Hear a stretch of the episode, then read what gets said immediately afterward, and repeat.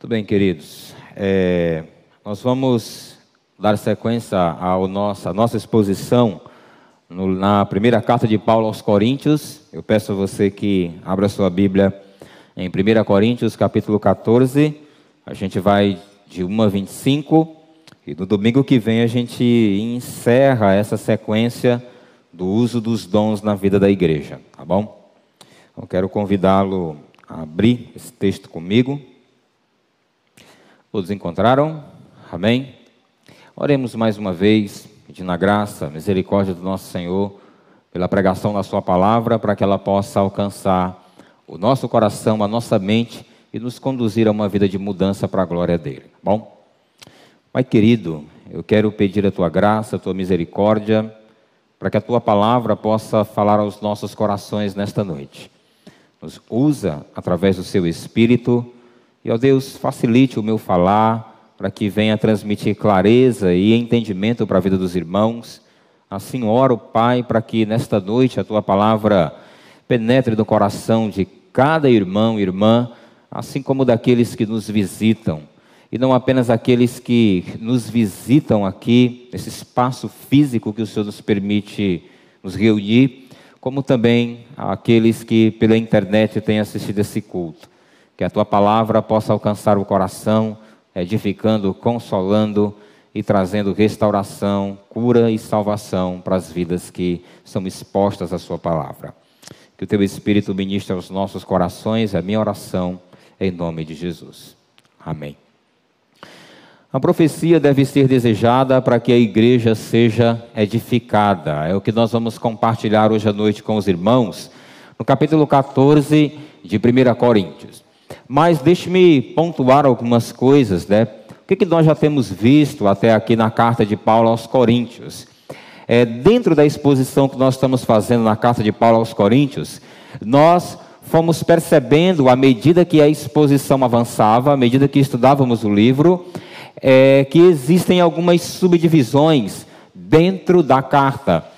Nos capítulos de 1 a 4, nós temos uma primeira subdivisão que é a, o momento ali de onde Paulo estava trabalhando a questão das divisões na vida da igreja. Os capítulos 5 e 6, falando sobre a questão da imoralidade sexual na vida da igreja e como a igreja deveria se posicionar diante da imoralidade sexual, disciplinando o malfeitor e assim preservando a pureza da igreja, o seu testemunho. Nos capítulo, capítulo 7, a gente abordou a questão do casamento, a posição do solteiro, a posição do casado, que tanto solteiros quanto casados glorificam a Deus no estado que Deus os chamou.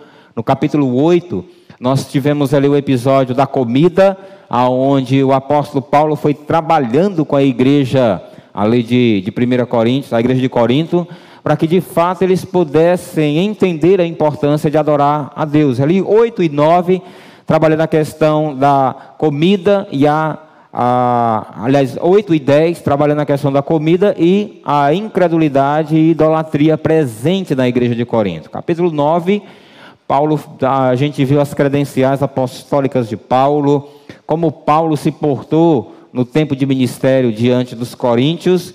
No capítulo 11 a gente viu a questão do uso do véu na igreja e a ceia do Senhor. Uma outra subdivisão que começamos no capítulo 12 e ela se estende até o capítulo 14. Então, essa subdivisão é o uso dos dons na vida da igreja. Ah, hoje eu estou ministrando aqui a penúltima mensagem nesse contexto, nessa subdivisão da, dos dons do Espírito da vida da igreja. Eu estou achando só que meu microfone está um pouquinho alto, se você puder baixar um pouquinho, eu agradeço. Então, do 12 ao 14, nós temos essa subdivisão que é a, a subdivisão dos dons do Espírito na vida da igreja. Tá bom? E aí, o apóstolo Paulo, no capítulo 14, ele vai trabalhar ainda nessa perspectiva dos dons, mas de maneira particular em dois dons espirituais: o dom de línguas e o dom de profecias. O apóstolo Paulo vai apresentar alguns argumentos importantes e explicar que a igreja ela deve se focar na busca pelo dom de profecias, porque esse dom ele tem uma, um diferencial, ele consegue abranger toda a igreja, na forma como ele é exposto para a igreja, ele consegue alcançar o coração da igreja, edificando, consolando, é, restaurando, trazendo entendimento do que de fato é a vontade de Deus para a vida da igreja. Então, neste sentido, o cristão ele deve seguir o amor com dedicação buscar com dedicação o uso dos dons na vida da igreja. A gente viu isso ali no capítulo 13 de Corinto, quando Judásio ele ministrou para a gente ali acerca do amor no contexto do uso dos dons para a vida da igreja. Então, a gente terminou na semana passada o capítulo 13 e a gente entra para o capítulo 14 ainda sentindo ainda o cheirinho do capítulo 13, né? O capítulo 13 aqui ele termina, ele fala do amor, e o capítulo 14, ele vai começar dando ainda essa ênfase que o amor deve ser seguido e que os irmãos devem procurar com zelo os melhores dons. Então, Paulo vai mostrar a importância de, ele vai encorajar os irmãos, inclusive, na busca do dom de profecias para edificação da igreja. Quando você olha para o capítulo 14, é uma das das frases, é uma das questões mais claras do livro, que aparece com muita frequência, é a edificação da igreja. Não apenas no capítulo 14, na verdade, essa era a perspectiva de Paulo, é, essa era uma ênfase nas pregações do apóstolo Paulo, que era a edificação da igreja. Era por isso que ele ensinava, era por isso que ele se dedicava, era por isso que ele entregava toda a sua vida, para que de fato a igreja fosse edificada nas bases do evangelho de Cristo Jesus. Então, capítulo 14, Paulo vai estar falando da importância do dom de profecias para a edificação da igreja e destacando que o dom de línguas ele só terá uma importância no sentido de gerar edificação para a igreja se esse dom for é, interpretado, tá bom? Então, por que que nós devemos desejar o dom de profecias mais do que as línguas? Em primeiro lugar, porque o dom de profecias vai cumprir o propósito de edificar toda a igreja. Isso é o que a gente vai ver aqui do 1 até o 19. É importante destacar essa questão da profecia, e eu queria que você pudesse ler comigo os versículos iniciais. Ah, versículos de 1 a 5, aqui do capítulo 14. Diz assim: Sigam o caminho do amor e busquem com dedicação os dons espirituais, principalmente o dom de profecia, pois quem fala em uma língua não fala aos homens, mas a Deus. De fato, ninguém o entende, e em espírito fala mistérios. Mas quem profetiza o faz para edificação, encorajamento e consolação dos homens. Quem fala em uma língua, a si mesmo se edifica. Mas quem profetiza edifica a igreja. Gostaria que todos vocês falassem em línguas, mas prefiro que profetizem quem profetiza é maior do que aquele que fala em línguas, a não ser que as interprete, para que a igreja seja edificada. Nós conhecemos que desde lá do início de Atos, capítulo 2, a palavra de Deus registra, ela destaca para nós que o dom de línguas chegou para a vida da igreja e esse dom foi dado no intuito de que o evangelho pudesse ser comunicado em, em idiomas diferentes, a fim de que outras etnias, outras pessoas pudessem compreender o Evangelho e assim receber a mensagem do Evangelho. A igreja de Corinto ela estava utilizando esse dom de maneira indevida, porque estava vendo como era muito comum na vida da igreja, é, da igreja de Corinto, um mau uso desse dom. As pessoas estavam falando em línguas, mas não havia interpretação daquilo que era falado na igreja.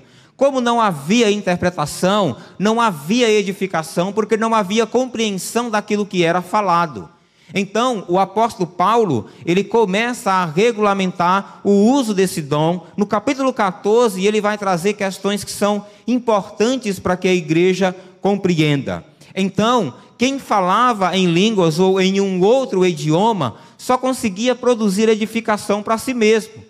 Quem estava dentro da igreja não conseguia compreender aquele idioma que era falado, a pessoa que falava aquele idioma, ela era edificada por Deus, porque era algo do Senhor para ele.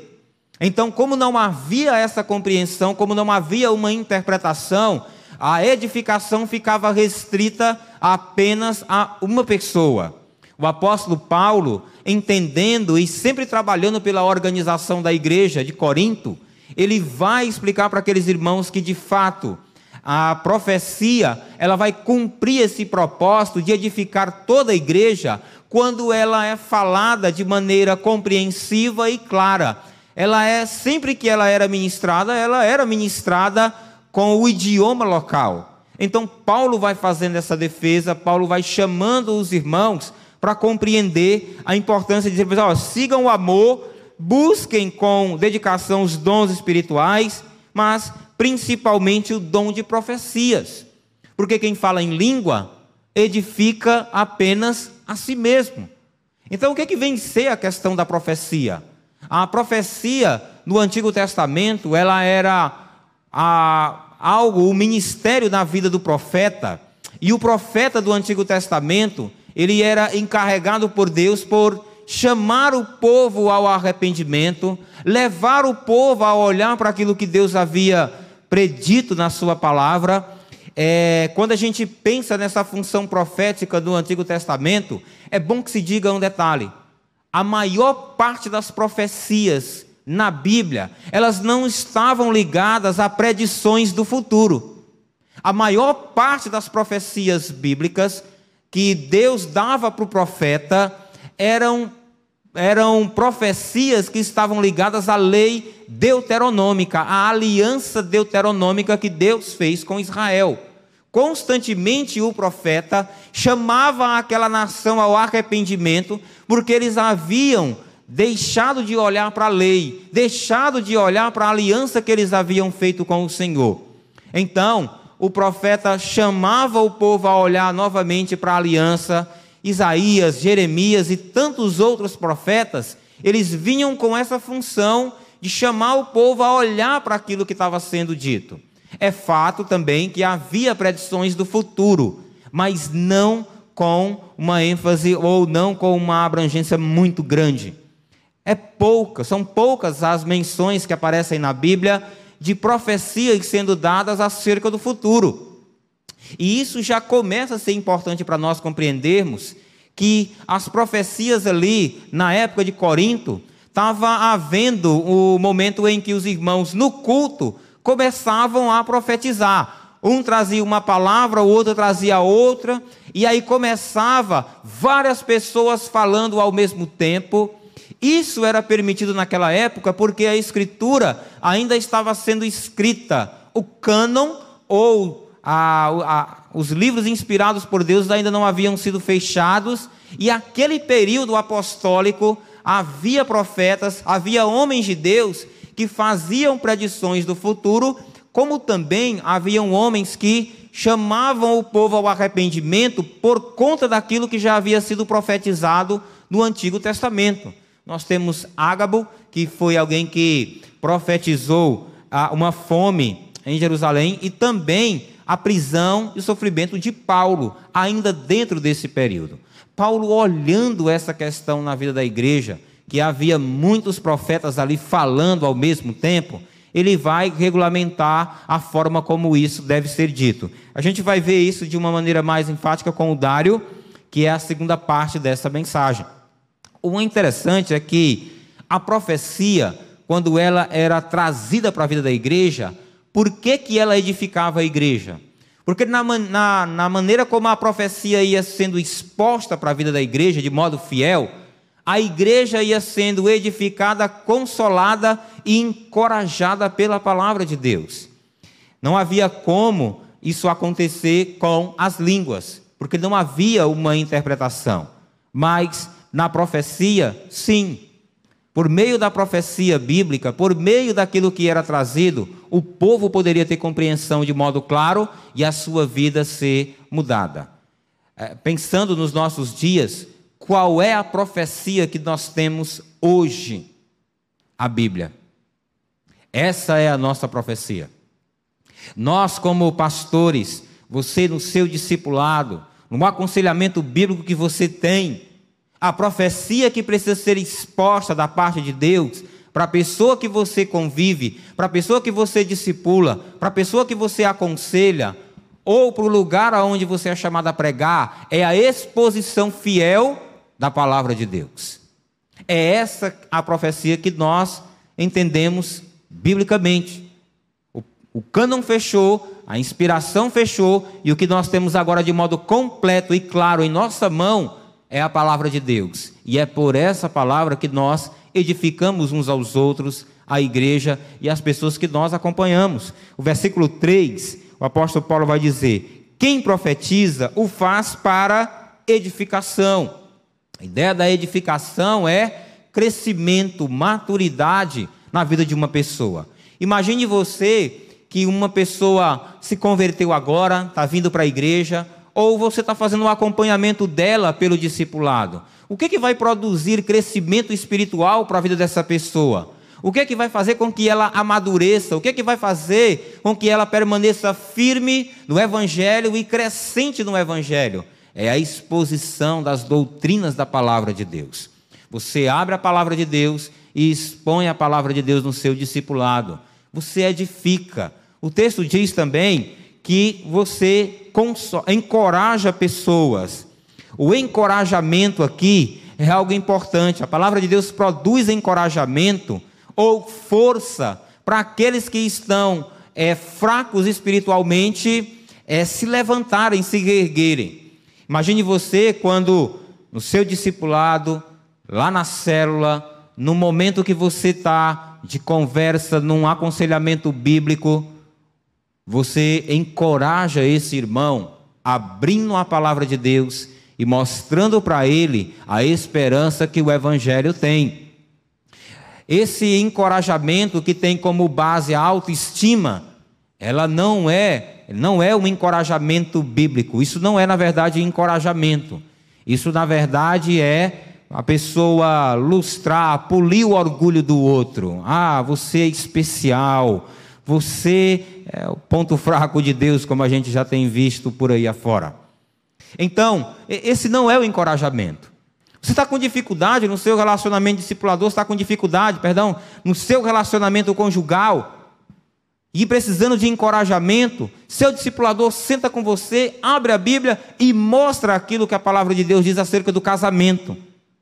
Você está desanimado na criação de filhos, está desanimado porque tem tentado e tem sido desgastante, você não consegue ver as crianças andando naquele padrão que você quer.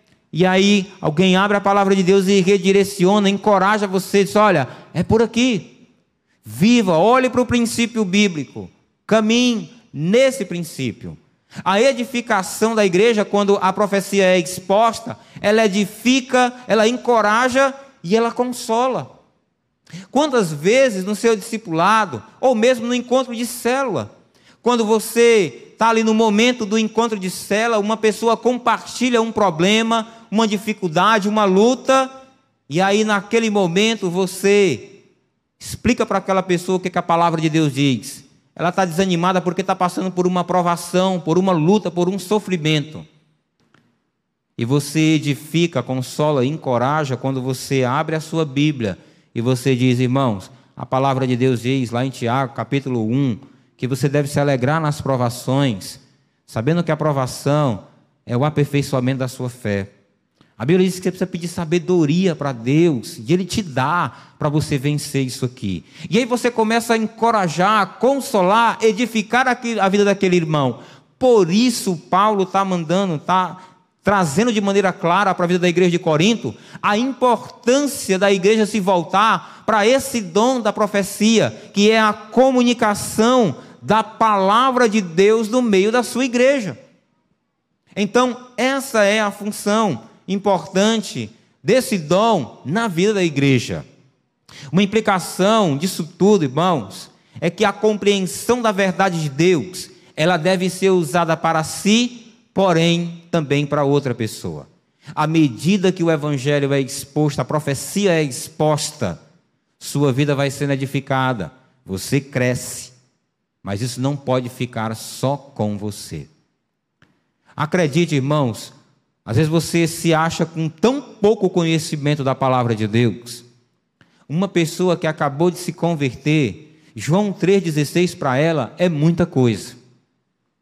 Saber orar para ela é muita coisa. Então são princípios, são conhecimentos que você já vem adquirindo, já vem ouvindo, já vem guardado, e você pode encorajar, consolar e edificar a vida de outras pessoas. Isso é por demais importante, irmãos, na questão do discipulado. Um discipulado que cresce com regularidade, um discipulado que cresce dentro da perspectiva bíblica de Deus, é um discipulado que está pautado, baseado nas Escrituras. Eu quero perguntar para você quanto conhecimento bíblico você já tem tido ao longo dos anos. Quanto que você tem ouvido, aprendido, entendido acerca da palavra. Queria que você pensasse numa coisa, com tanto conhecimento que você tem tido. Quem são as pessoas que você tem transmitido esse conhecimento? Quantas pessoas você tem discipulado? Quem são as pessoas que você tem percebido que estão desencorajadas? Quem são as pessoas que você percebe que estão angustiadas e que estão precisando de uma palavra? Às vezes você encontra alguém assim no trabalho ou na escola, em qualquer outro ambiente, ah, talvez a sua primeira ideia seja: ah, não, essa pessoa pediu um aconselhamento, eu vou falar com o pastor Jandro, com o Judásio ou com o Dário. Não, querido. É você que Deus quer usar. É você que Deus quer usar. A gente pode entrar no processo num determinado momento, mas não perda a oportunidade de ser usado por Deus para edificação, consolo e encorajamento da vida dos irmãos. Isso é discipulado. A profecia nos leva a desenvolver um discipulado. Por isso que ela é importante, como que ela edifica a igreja nessas bases e levando a gente a desenvolver esses princípios no nosso discipulado, no nosso encontro de célula. Paulo vai destacar que as línguas sem interpretação é discurso incompreensivo que não promovem a edificação da igreja. Nos versículos de 6 a 12, nós vamos ver Paulo destacando alguns sons sem sentidos não geram edificação para a vida da igreja. Acompanhe comigo, é, versículo 6. Até o 12, ele vai dizer assim: Agora, irmãos, se eu for visitá-los e falar em línguas, em que lhes serei útil? A não ser que leve alguma revelação, ou conhecimento, ou profecia, ou doutrina. Até no caso de coisas inanimadas que produzem sons, tais como a flauta ou a cítara, como alguém reconhecerá o que está sendo tocado se os sons não forem distintos? Além disso, se a trombeta não emitir um som claro, quem se preparará para a batalha? Assim acontece com vocês. Se não proferirem palavras compreensíveis com a língua, como alguém saberá o que está sendo dito? Vocês estão simplesmente falando ao ar. Sem dúvida, há diferentes idiomas no mundo. Todavia, nenhum deles é sem sentido. Portanto, se eu não entender o significado do que alguém está falando, serei estrangeiro para quem fala e ele estrangeiro para mim. Assim acontece com vocês, visto que estão ansiosos por terem dons espirituais, procurem crescer naqueles que trazem edificação para a igreja. O apóstolo Paulo, à medida que ele vai exortando, confrontando os irmãos a buscar um dom que gera a edificação de toda a igreja, o apóstolo Paulo está mostrando de forma subentendida que isso é um ato de amor.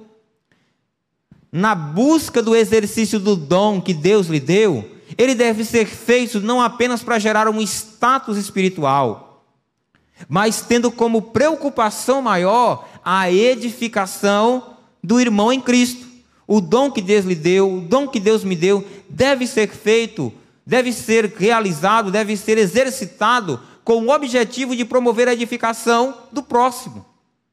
E aí Paulo vai destacar essa questão das línguas aqui, que sons sem um entendimento, sem uma compreensão, não vão promover a edificação. Ele mesmo vai dizer no versículo 6, né? Paulo vai começar seu argumento de que as línguas só edificam se elas forem inteligíveis.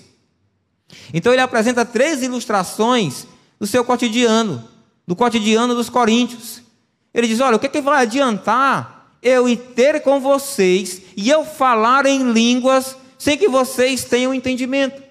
Paulo está dizendo: não vai adiantar de nada, porque vocês não vão entender o que eu estou falando. E aí ele dá três exemplos, três ilustrações, para mostrar que se o som não for inteligível, não for compreensível, não promove a edificação. A primeira que ele coloca aqui são instrumentos musicais. Ele vai dizer como alguém reconhecerá o que está sendo tocado se os sons não forem distintos. Ele fala da flauta, da cítara. Ele vai dizendo: olha, se esses instrumentos tocam, mas se você não consegue perceber a distinção de cada um, você não vai identificar, não vai gerar uma harmonização. Imagine aqui o grupo de louvor tocando os instrumentos e todos os instrumentos emitindo o mesmo som. O Kennedy vai pegar aqui a guitarra e na hora que ele der o tom sazonal da bateria. Fica esquisito, né? Nada a ver. Mas se você fechar os olhos e alguém der o toque no violão, você vai saber que ali é o violão. O som distinto, você consegue compreender. Ah, ali é o som do violão, ali é o som do baixo, da bateria. Paulo está dizendo que os sons precisam ser distintos, ou seja, qualquer comunicação ali na vida da igreja deveria ser de modo claro e entendível para quem está ouvindo. Ele ainda fala do trombeteiro aqui. Ele vai dizer que se a, que são os sons de comando. Se a trombeta não emitir um som claro, ninguém se prepara para a batalha. E aqui eu me lembro da questão de quando eu era militar. Nós tínhamos uma coisa no quartel chamada Ordem Unida. A Ordem Unida era que o corneteiro era o responsável por, através dos toques, comandar os passos da tropa. Então vinha aqui 300 homens marchando, e o corneteiro ia na frente. E ele dava um toque direita volver. Se você não entende o som, você vai para a esquerda e era para virar à direita. Agora eu achava engraçado que isso no início, lá no quartel, tirou a paciência de muita gente. Né? Júnior, acho que deve, deve lembrar, né, Júnior? O negócio lá era incrível. E aí chegou uma, na minha época, o, quando a gente estava aprendendo a questão dos sons, ele dava o toque direita, vou ver. Aí estava aqui 20, 30 homens marchando, e ele dava o toque, 25 virava para a direita e 5 para a esquerda. Aí matava o sargento. Aí eu falei, assim, não é possível. Eu vou amarrar uma fitinha vermelha num braço e azul no outro. Ó, fitinha azul, direita vou ver. Fitinha vermelha, esquerda vou ver. E ali tirou a paciência dele. Mas aí com o tempo, você vai conseguindo entender o som. E aí, cada toque, a sincronia em que a gente fazia os movimentos, era algo perceptível, era algo muito belo de se ver. Paulo está usando isso aqui, dizendo: olha, se quem toca, se não der o toque, se o toque for incerto, quem se preparará para a batalha? Se não for inteligível, se não for compreensível, até isso atrapalha. Paulo está dizendo: olha, línguas sem compreensão não vão gerar uma reação, não vão, não vão gerar uma ação consciente. Então você precisa entender de fato o que está sendo dito. Finalmente ele fala do estrangeiro. Ele diz: Olha, se eu não entender o significado do que alguém está falando para mim, serei estrangeiro para quem fala e ele para mim. Então, se uma pessoa chega e começa a falar num outro idioma para você, e você não entende nada do que está acontecendo ali, do que está falando, aquilo não faz sentido para você. Aquela pessoa é estrangeira para você e você é para ela. Do mesmo jeito, era uma pessoa que falava em línguas na igreja. Não havia intérprete. Então, aquela pessoa que estava falando lá em línguas, é como se ela fosse estrangeira para mim e eu para ela. Não havia compreensão. Como não havia compreensão, não havia edificação. Por isso é importante, inclusive, entender, irmãos, que quando nós estamos comunicando a palavra de Deus, isso também tem que ser com muita clareza, com fidelidade, com clareza, para que gere edificação na vida da igreja.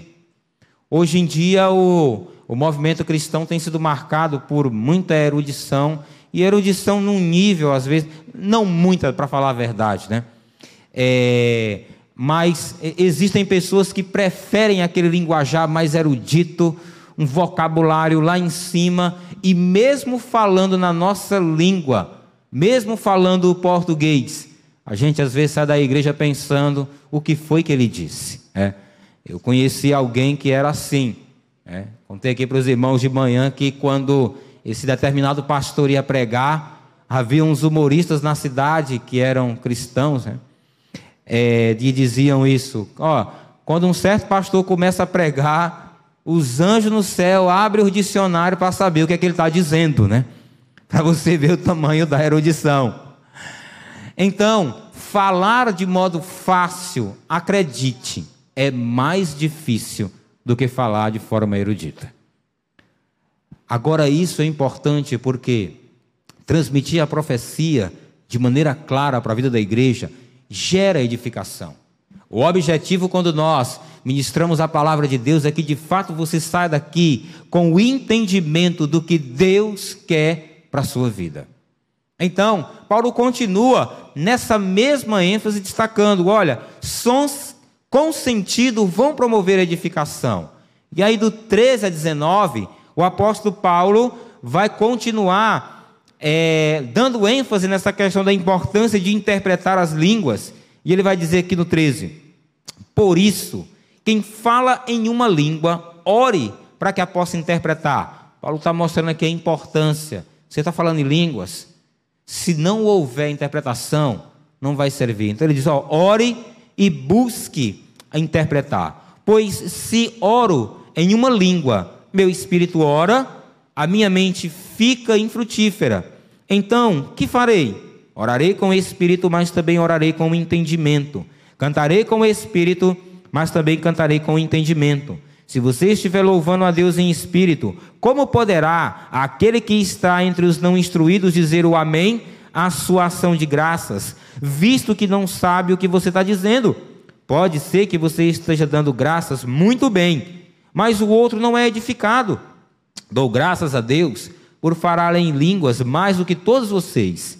Todavia, na igreja prefiro falar cinco palavras compreensíveis para instruir os outros, a falar dez mil palavras em uma outra língua. Um fato importante é que o apóstolo Paulo ele falava é, em línguas. E ele tinha experiência com esse dom. Quando ele disse que falava em língua mais do que eles, Paulo está mostrando que ele tinha experiência e conhecimento desse dom. Mas aquele Paulo que tinha experiência com o dom, ele preferia falar na igreja cinco palavras que fossem claro para a vida da igreja, que fossem compreensíveis para a igreja, do que falar em línguas e não haver entendimento. Ele está dizendo: olha, você fala em língua na igreja, você ora, você louva, a sua mente fica infrutífera se você não tiver a interpretação ou o entendimento daquilo que está sendo dito. Por causa do dom, quando você utiliza, de fato você está tendo ali um momento ímpar com Deus. Porém, você deve orar para que você é, interprete esse dom. Aliás, interprete as línguas e apresente para a igreja aquilo que Deus está falando. Porque se você ora numa outra língua, quem está perto de você não vai dizer amém. Já pensou? O irmão está aqui orando, diz que vai orar em inglês pela sua vida. E ele começa orando. E aí você fica. É, eu nem sei o que é que eu digo, porque eu não estou entendendo aqui se ele está dizendo alguma coisa contra Deus, contra a palavra. É? E tem alguns que arriscam dizendo assim: eu vou dizer o amém aqui porque eu acho que é de Deus. Não vá nessa. Até mesmo em orações no meio da igreja, eu gosto de ter esse cuidado quando eu estou orando, procurando entender como que o outro está falando, para que de fato o amém, ou assim seja, seja dado de uma compreensão clara do que está sendo dito. Então, essa é uma lição importante do apóstolo Paulo para a vida daquela igreja. O que, que vai produzir edificação para a vida da igreja? Compreensão. Os coríntios utilizavam o dom de línguas para gerar aquele status espiritual na vida da igreja. Então, uma implicação importante para nós, diante de tudo isso, é que um discurso que não pode ser entendido não pode produzir a edificação necessária para a vida da igreja. Não apenas o falar em línguas, mas até mesmo quando a gente estiver explicando, orientando o povo. A profecia, ela vai exortar a mudanças e a tomada de decisão correta em sua vida. Quando busco falar em línguas, sem me preocupar com a edificação, eu estou buscando a vanglória e não estou amando. Lá em Corinto, esse era um dom vigente, esse era um dom que acontecia de modo farto ali na vida da igreja.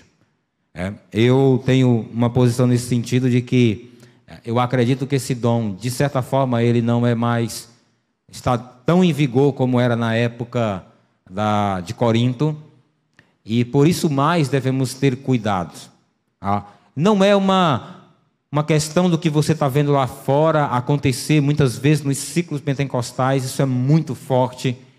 E eu digo para você, ah, não zomba do que está acontecendo lá, é, mas também tenha uma compreensão de que é, os dons, como foram dados lá em Atos, eles não necessariamente são aquilo que a gente tem visto hoje nos ciclos pentecostais. Então, com muito amor, são irmãos queridos, os irmãos pentecostais, mas ah, a gente, nesse ponto, a gente difere. E é importante você entender uma coisa. Qualquer dom que você busque na igreja, você busque no reino de Deus, o objetivo maior não é a nossa glória. Não é aquele negócio de dizer assim: eu vou orar para que Deus me dê o dom de pregar a palavra. Você, Deus já deu, através do Espírito, dons para você. Quando ele diz buscar os dons, é de fato você procurar descobrir os dons que Deus já lhe deu, à medida que você se envolve com a igreja.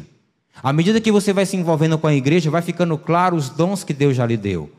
E nessa busca você utiliza esses dons, exercita esses dons em amor para a edificação da igreja. Nós estamos caminhando para o fim. Ah, por que devemos desejar o dom de profecias mais do que o de línguas? Essa era uma constante do apóstolo Paulo. Porque o dom de profecias, ele pode convencer o descrente de seus pecados. Paulo está fechando seu argumento, mostrando o porquê que o dom de profecias deve ser buscado ao invés do dom de línguas na igreja de Corinto, e ao mostrar o efeito e o propósito de cada um. Ele vai mostrar que o dom de línguas ele vai ser um sinal de juízo para os descrentes. Veja o que ele diz de 20 a 25. Irmãos, deixem de pensar como crianças. Com respeito ao mal, sejam crianças, mas com respeito, sejam crianças, mas quanto ao modo de pensar, sejam adultos, pois está escrito na lei: por meio de homens de outras línguas e por meio de lábios de estrangeiros, falarei a esse povo, mas mesmo assim eles não me ouvirão, diz o Senhor. Portanto, as línguas são um sinal para os descrentes e não para os que creem. A profecia é para os que creem e não para os, para os descrentes. Assim, se toda a igreja se reunir e todos falarem em línguas, e entrar alguns não instruídos ou descrentes, não dirão que vocês estão loucos, mas se entrar algum descrente ou não instruído, quando todos estiverem profetizando, ele por todos será convencido de que é pecador, e por todos será julgado, e os segredos do seu coração serão expostos. Assim, ele se prostrará rosto em terra e adorará a Deus, exclamando: Deus realmente está no meio de vocês. Como eu havia afirmado, o dom de línguas, ele era um sinal para os descrentes. O que Paulo está citando aqui é uma profecia do Antigo Testamento, lá de Isaías. É, mas é, existe uma profecia anterior a essa.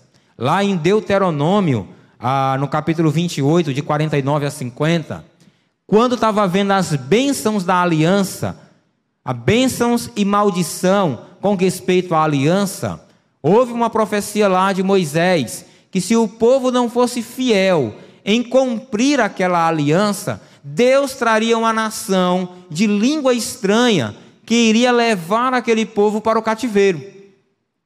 Quando Moisés diz isso, o que, que vai acontecer no meio de Israel? O povo vai começar a desobedecer a Deus. Os profetas vêm, profetizam aquilo que Deus já havia dito lá na aliança, chamando eles ao arrependimento, chamando eles para uma mudança de vida, para que não incorra sobre eles aquela maldição de que uma outra nação viesse e os levasse. A gente sabe biblicamente que o que acabou acontecendo foi que os babilônios, os assírios, vieram e levaram o povo para o cativeiro. O povo de uma língua que eles não conheciam, que era uma língua estranha. É interessante esse contexto aqui, porque quando a gente olha para o que aconteceu lá em Atos, capítulo 2, veio o Espírito Santo e os crentes ali começaram a falar em idiomas que eram comuns aos homens. Alguns começaram a zombar, a criticar aquele dom, a criticar aquela situação, dizendo inclusive que os irmãos estavam bêbados. Aquele era o ano 32 ou 33 da era cristã. 40 anos depois, o que foi que aconteceu com Jerusalém? O general Tito veio, Roma veio e dominou a Palestina. O povo de uma língua estranha. Quando Paulo está dizendo, olha, quando as línguas estranhas estão no meio de vocês, abram os ouvidos, ponham as barbas de molho, né? Hoje eu tenho barba para falar isso, né? Jabas também tem, quem mais aí é do grupo? Nós temos essa barba para pôr de molho, né? O israelita, o judeu, quando visse o dom de línguas, ele tinha que ficar atento. Opa! Isso aqui é sério. A igreja de Corinto estava brincando com um dom que era muito sério. E Paulo está chamando a atenção deles. Não sejam meninos, não brinquem com coisa séria, porque o dom de línguas é um sinal de juízo para os descrentes. E os descrentes aqui não era apenas o incrédulo judeu, mas aquele que estava lá dentro da igreja que estava fazendo pouco caso da coisa. Então, essa era uma advertência. O apóstolo Paulo vai destacar algo importante. Se vocês todos começarem a se falar em línguas, Entra um descrente, entra um não instruído, ele não vai entender nada, mas ele vai chegar a uma conclusão. Qual é? Vocês estão loucos. Irmãos, eu fico imaginando. O povo aí fora já não precisa de muita coisa para dizer que a gente é doido. E aí entra numa igreja, vê um negócio desse. Aí fala assim: ó, agora está aqui o carimbo. Pronto. Já viu o que eu queria. Paulo está dizendo: olha, se não houver interpretação, fique calado. Fique quieto entre você e Deus. E aí ele novamente finaliza seu raciocínio, seu argumento, destacando: a profecia ela é mais eficiente em comunicar a verdade que traz a salvação do que as línguas. Paulo disse: olha, mas se um indouto ou um descrente ele entra e visita a igreja, e ele vê que de fato todos começam a profetizar de maneira organizada. Eles começam a expor a palavra de Deus. Os segredos do coração daquela pessoa vão ser revelados. E o que vai acontecer com ela? Ela vai se prostrar e ela vai reconhecer uma coisa: Deus está presente naquele local. Irmãos, quando a palavra de Deus é exposta com fidelidade, zelo e amor. Às vezes, um visitante, a pessoa que a gente nem, nem tem conhecimento dela, e ela chega, a palavra e o Espírito, ela expõe a pecaminosidade do coração daquela pessoa. Uma implicação disso é que a profecia exposta com fidelidade causa convicção da presença de Deus na igreja. A exposição fiel da profecia vai revelar os segredos do coração do pecador. A exposição fiel da profecia leva o pecador ao arrependimento e à salvação. Quantas vezes você já chegou aqui no culto com um problema, com uma dificuldade, com uma luta, e aí quando o pastor termina de pregar, você às vezes vai até lá no pastor e disse: Pastor, eu acho que essa semana o senhor colocou alguma câmera lá na minha casa. Mas por quê? Não, porque você falou a história do meu casamento aqui hoje à noite. O senhor falou a história da minha vida aqui hoje à noite. Ó, pastor, o meu problema hoje foi exposto. O senhor sabe, o senhor é meu vizinho, o senhor mora lá perto da minha casa? Não. É quando a palavra é exposta de modo fiel, o coração é revelado. Essa é uma marca da pregação expositiva. Essa é uma marca quando a profecia é exposta de modo fiel na vida da igreja, irmãos. Isso é muito importante você compreender o que que Deus já tem mostrado no seu coração. Quando você tem vindo aqui domingo após domingo, o que que Deus já tem mostrado que você deveria ter mudado e você ainda não mudou? O que que Deus mostrou, revelou e disse: olha, isso aqui você precisa tratar. E você está demorando, você está empurrando a coisa com a barriga. Isso é sério. Se Deus mostra algo que você precisa mudar, não deixe para amanhã. Porque Deus trata com o seu povo, irmãos, com disciplina. O que é que Deus mostrou que você precisa mudar hoje no seu coração? Como que você tem tratado o seu estudo da palavra de Deus, os MDDs? Às vezes você está olhando para o MDD como uma coisinha de 10, 15, 5 minutos. Entenda que aquela é a revelação da palavra de Deus que está sendo exposta de modo claro. Valorize cada detalhe daquilo que está sendo passado para você. Busque crescer em conhecer a vontade de Deus, em conhecer a palavra de Deus, com o objetivo de crescer na sua vida discipular. Às vezes você está num discipulado, num aconselhamento, ou liderando uma célula, e aí você começa a ver várias dificuldades, várias questões, várias lutas. Talvez a sua primeira reação é querer desistir. Mas entenda que isso é um motivador para que você cresça em conhecer a palavra de Deus. Oséias capítulo 4 vai dizer: Conheçamos e prossigamos em conhecer o Senhor. Conhecereis a verdade e a verdade vos. João 8, 32. Santifica-os na palavra, a tua palavra é a verdade. João 17, 17. Em todo tempo somos estimulados por Deus, por Cristo, pelos apóstolos, pelos profetas, a meditar na palavra, a conhecer a palavra, a viver a palavra, a praticar a palavra nos nossos relacionamentos, casamento, criação de filhos. Nós não podemos simplesmente ignorar o que a palavra de Deus é. Por que, que os relacionamentos que você tem vivido estão fracassando? Porque você deixou de olhar para a palavra de Deus e começou a olhar para o seu conhecimento humano. Por que, que o seu discipulado está fracassando? Porque você não está usando a palavra. Use a revelação de Deus. Irmãos, não precisamos inventar igreja. A igreja é simples. É oração, pregação, missão, ministração da palavra de Deus. No discipulado é algo simples. Pregue, a palavra.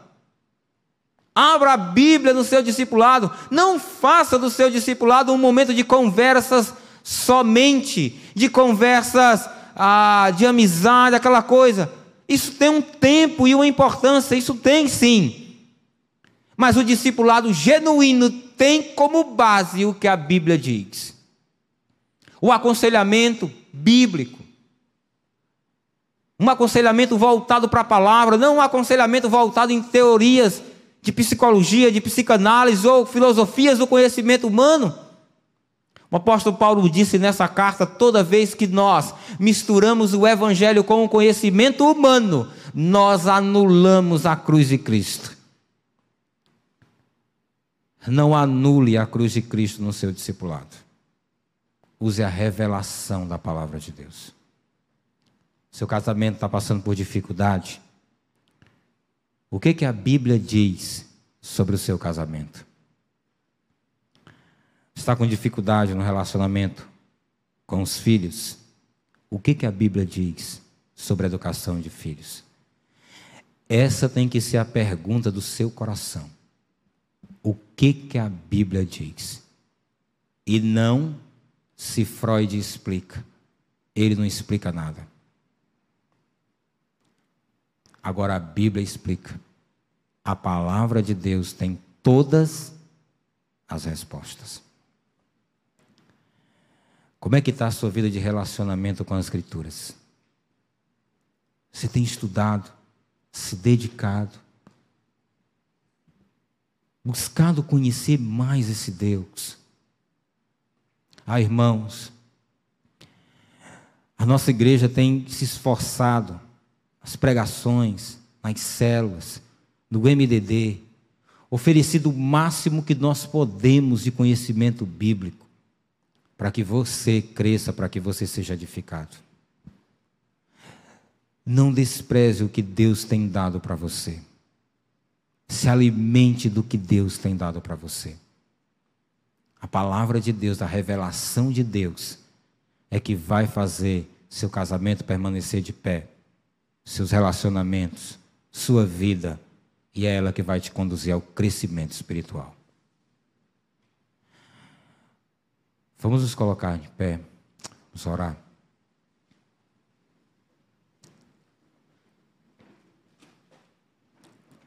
Eu gostaria de concluir dizendo que as profecias bíblicas, quando são expostas com fidelidade e amor, elas fortalecem consolam e edificam a vida de toda a igreja. Que você possa levar essa edificação que Deus tem te dado para as pessoas que você tem convivido, irmãos. Se existe alguém aqui no nosso meio que nos está nos visitando e que hoje deseja entregar a sua vida a Jesus Cristo, se tornar um crente, e dizer: Olha, eu quero viver a palavra, eu quero me entregar a Cristo Jesus. Você pode demonstrar isso levantando uma de suas mãos e nós vamos estar orando pela sua vida e conduzindo você a viver uma vida para a glória dele. Temos alguém nessa noite entregando sua vida a Cristo? O apelo também é para você, irmão em Cristo, para que você de fato pare um pouco na sua vida, avalie como que você está tratando as Escrituras. O que, que a revelação da palavra de Deus já tem dito para você que você precisa mudar, que você precisa desenvolver, que você precisa deixar de fazer e que você ainda não tem feito? Saia daqui hoje com o compromisso com Deus de mudar naquela área que Deus já tem chamado você para mudar. Nós vamos orar. Eu gostaria de estar orando por nossas vidas e pedindo que Deus possa nos consolar, edificar e fortalecer por Sua palavra durante essa semana. Pai querido, obrigado por Sua palavra, que o Senhor nos conduza a compreendê-la de uma maneira a cada dia mais clara e compreensível para a nossa vida. E que possamos tornar claro esse evangelho que chegou a nós, às outras pessoas. Abençoa os irmãos, Pai para que eles possam desenvolver a revelação da Sua palavra nos seus casamentos, discipulados, criação de filhos. Ó Deus, no encontro de célula, durante a semana nos MDDs, que o teu Espírito os conduza, Deus, a desenvolver uma vida de crescimento no Senhor. Ó Pai, que eles possam desenvolver uma vida para a sua glória, à luz do Evangelho de Cristo Jesus. Eu te peço pela nossa volta para casa, que o Senhor nos abençoe e que o Senhor nos fortaleça para a honra e glória do seu nome. Que nessa semana, Pai, a gente possa caminhar e desenvolver uma vida pensando na edificação dos outros e não na nossa própria edificação apenas. Em nome de Jesus é que eu oro e agradeço. Amém. Deus abençoe a todos vocês em uma semana na graça e na paz de Jesus.